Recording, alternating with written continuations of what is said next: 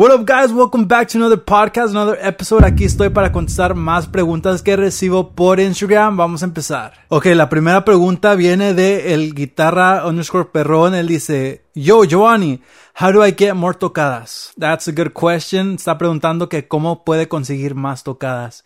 Y la respuesta es muy fácil. Hay dos cosas que puede hacer. Lo primero que puede hacer es conocer a más músicos. Pero ahorita te estarás preguntando, pero Giovanni, si conozco más grupos, ¿cómo voy a conseguir más tocadas?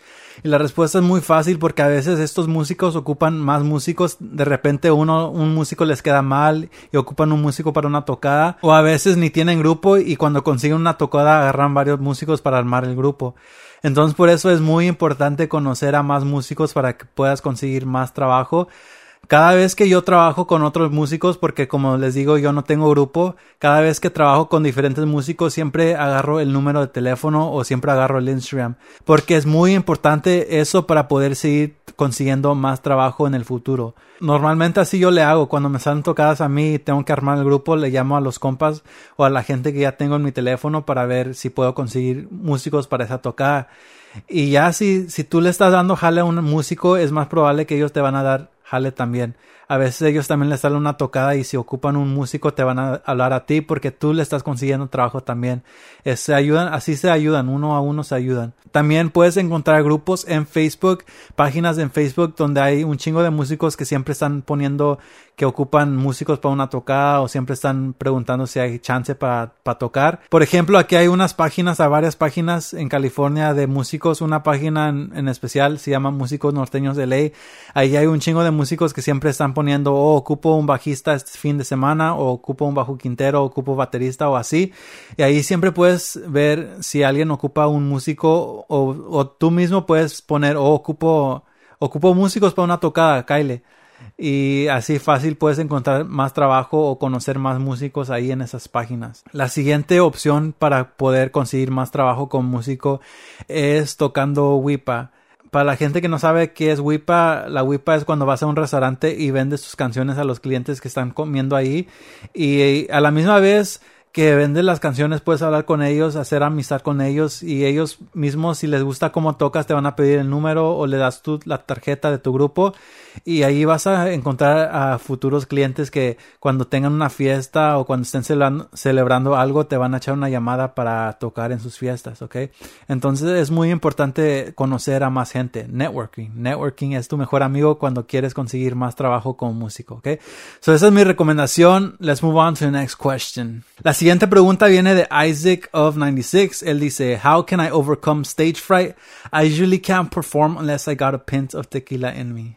Ok, básicamente él está preguntando cómo puedo quitarme el miedo o el temor de tocar enfrente de varias personas. And that's pretty hard porque también al principio, yo creo que todos pasamos por eso, al principio cuando apenas estás empezando a tocar, muchos sentimos ese miedo de tocar enfrente de un público porque no estamos acostumbrados a, hacer eso, pues siempre cuando estamos practicando en la casa estamos solos o con el grupo, pero de repente que empiezas a tocar enfrente de un público es muy diferente. Entonces mi respuesta Ah, yo creo que viene con la experiencia. Ya de tanto estar tocando enfrente de la gente se te va a quitar ese miedo. O a veces ni, ni, ni eso, a veces nunca se te va ese miedo. Pero como te digo, hay veces donde yo aún al momento yo ya tengo como más de 10 años tocando y aún a veces siento ese miedo de tocar enfrente de un público. Y es raro porque cuando toco enfrente de un público grande no me siento nervioso, pero cuando toco enfrente de un público chiquito es cuando las cosas se sienten más íntimos o estás más cerca de las personas y es cuando a veces me da más miedo, pero la, la, la manera de, de, quitarte ese miedo es nada más de enfocarte en tu música, enfocarte en lo que estás haciendo, divertirte con tus compañeros, like just have fun, dude, it's music, lo estás haciendo por una razón, porque te gusta. Entonces nada más have fun, enjoy the process, siente esa energía, la energía que se siente ansioso, conviértela en energía como como para dar para dar un mejor show, porque a veces esa energía que estás sintiendo lo puedes transmitir en diferentes maneras. Entonces esa es mi respuesta, bro. Just have fun, go out there and play your music, alright? Let's move on to the next question. La siguiente pregunta viene de just.diego underscore oh. Él dice, dude, I want to start doing tocadas, but I have no ride.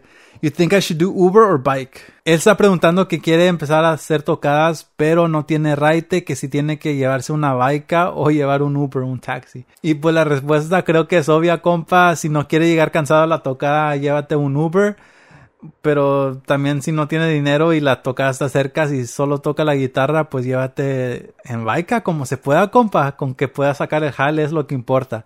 Alright, so I recommend Uber, but if you have to take a bike, go for it. Make it happen. Let's move on to the next question. La siguiente pregunta viene de Adolfo underscore 7823. Él dice, what is all the equipment I need to start playing live, such as at parties and stuff like that? Él está preguntando qué equipo ocupo para empezar a tocar en privadas y pues solo ocupas una bocina y un mixer. Es lo que ocupas para empezar a, sacar los jales, ¿ok? Entonces, cuando digo una bocina, te recomiendo una powered speaker porque ya no ocupas antes se ocupaba más, mucho más equipo. Antes tenía unas bocinotas bien grandes y ocupabas un amplificador para esas bocinas y el amplificador también estaba muy pesado. Entonces hoy en día ya hay, mejores opciones que puedes agarrar. Yo te recomiendo la marca EV para Powered Speakers porque solo ocupas esa bocina, tiene buena calidad, está muy barata y por el precio son una de las mejores bocinas que puedes conseguir. Ah, entonces para empezar te recomiendo esa bocina y un mixer que tenga suficientes canales para tu grupo. Entonces por ejemplo si tocas en un serreño campirano ocupas dos guitarras, uno para abajo, una segunda voz y una primera voz. Entonces más o menos mínimo cinco canales para empezar. Entonces, como te digo, solo ocupas dos cosas, un mixer y el powered speaker, pero también te recomiendo que reinviertas el dinero que vas ganando con las tocadas para agarrar más equipo. Entonces, más adelante puedes agarrar un subwoofer, también te recomiendo el QSC sub, que es un sub muy chingón, que le va a dar más punch, más sonido a tu grupo. También después puedes agregar otro QSC main, main speaker y puedes reemplazar ese speaker, ese EV, y el EV lo usas como un monitor y el QSC lo usas como principal y así puedes agregar más y más bocinas, puedes agregar otro QSC y otro sub y así aún vas a armar un sonido aún más chingón, ¿ok?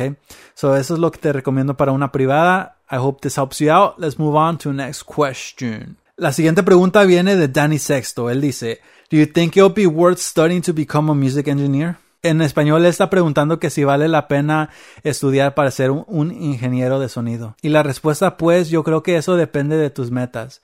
Si quieres ser un ingeniero de sonido en vivo, pues la neta no creo que tengas que estudiar tanto para, para aprender a hacer eso. Tú mismo puedes empezar a agarrar jales afuera con otros grupos manejando el sonido para ellos y haciendo grabaciones en vivo con ellos. Y, tú solo puedes aprender con eso y con YouTube. Pero si quieres hacer cosas como de más alta calidad como trabajos en estudio con, con artistas reconocidos entonces a lo mejor sí se ocupa de estudiar un poco más para eso. Si crees que ocupa hacer cosas con más alta calidad pues te recomiendo que estudies un poco más. Y si no pues tú mismo puedes aprender con YouTube y, y arruinando diferentes trabajos que así se aprende Ok, entonces espero esto te ayude, compa. Let's move on to the next question. All right. El compa Jay Hernández dice, How did you start your business? ¿Cómo empecé mi negocio de requintazo strings?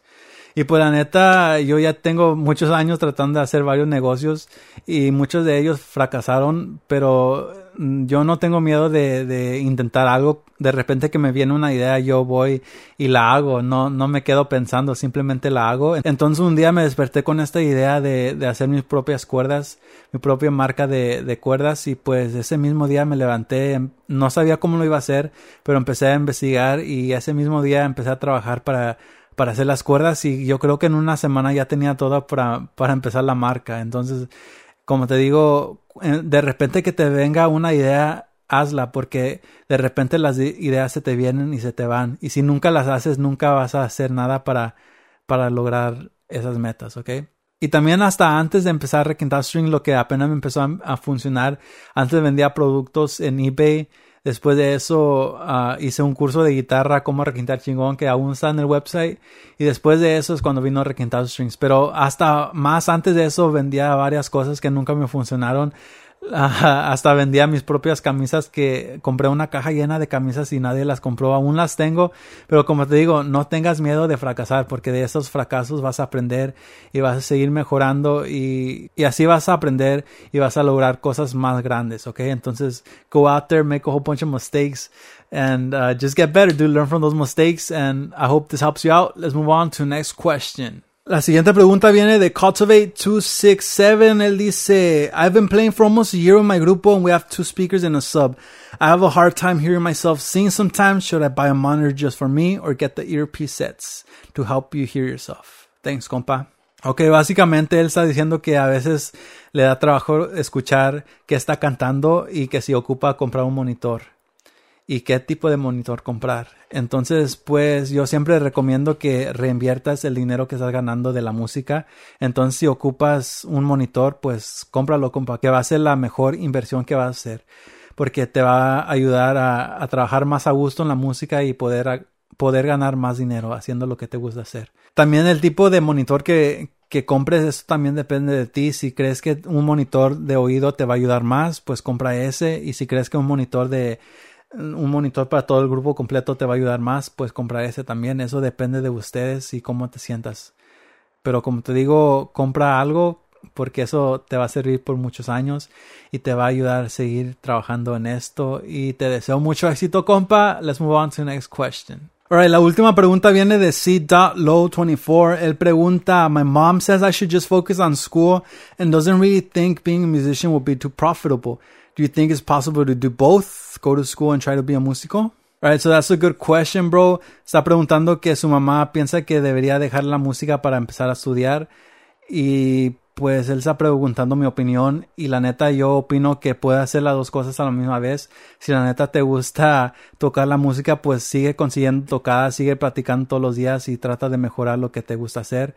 Pero también primero viene la escuela, si, si te quieres preparar y aprender a hacer otra cosa, pues te, primero termina tu tarea, haz todo lo que tengas que hacer y después ya en tus horas libres es donde puedes empezar a, a practicar, a escribir canciones, a subir videos básicamente trabajar en la música. Entonces sí es posible hacer las dos cosas, no es fácil, pero si, lo, si la neta quiere hacer esto y trabajar en esto, vas a encontrar la motivación para hacer eso, ¿ok, compa? Ok, compa, espero esto te ayude. Si te gustó, don't forget to leave a like, comment down below, subscribe, subscribe, subscribe y comparte este podcast con tus amigos, share this with your friends.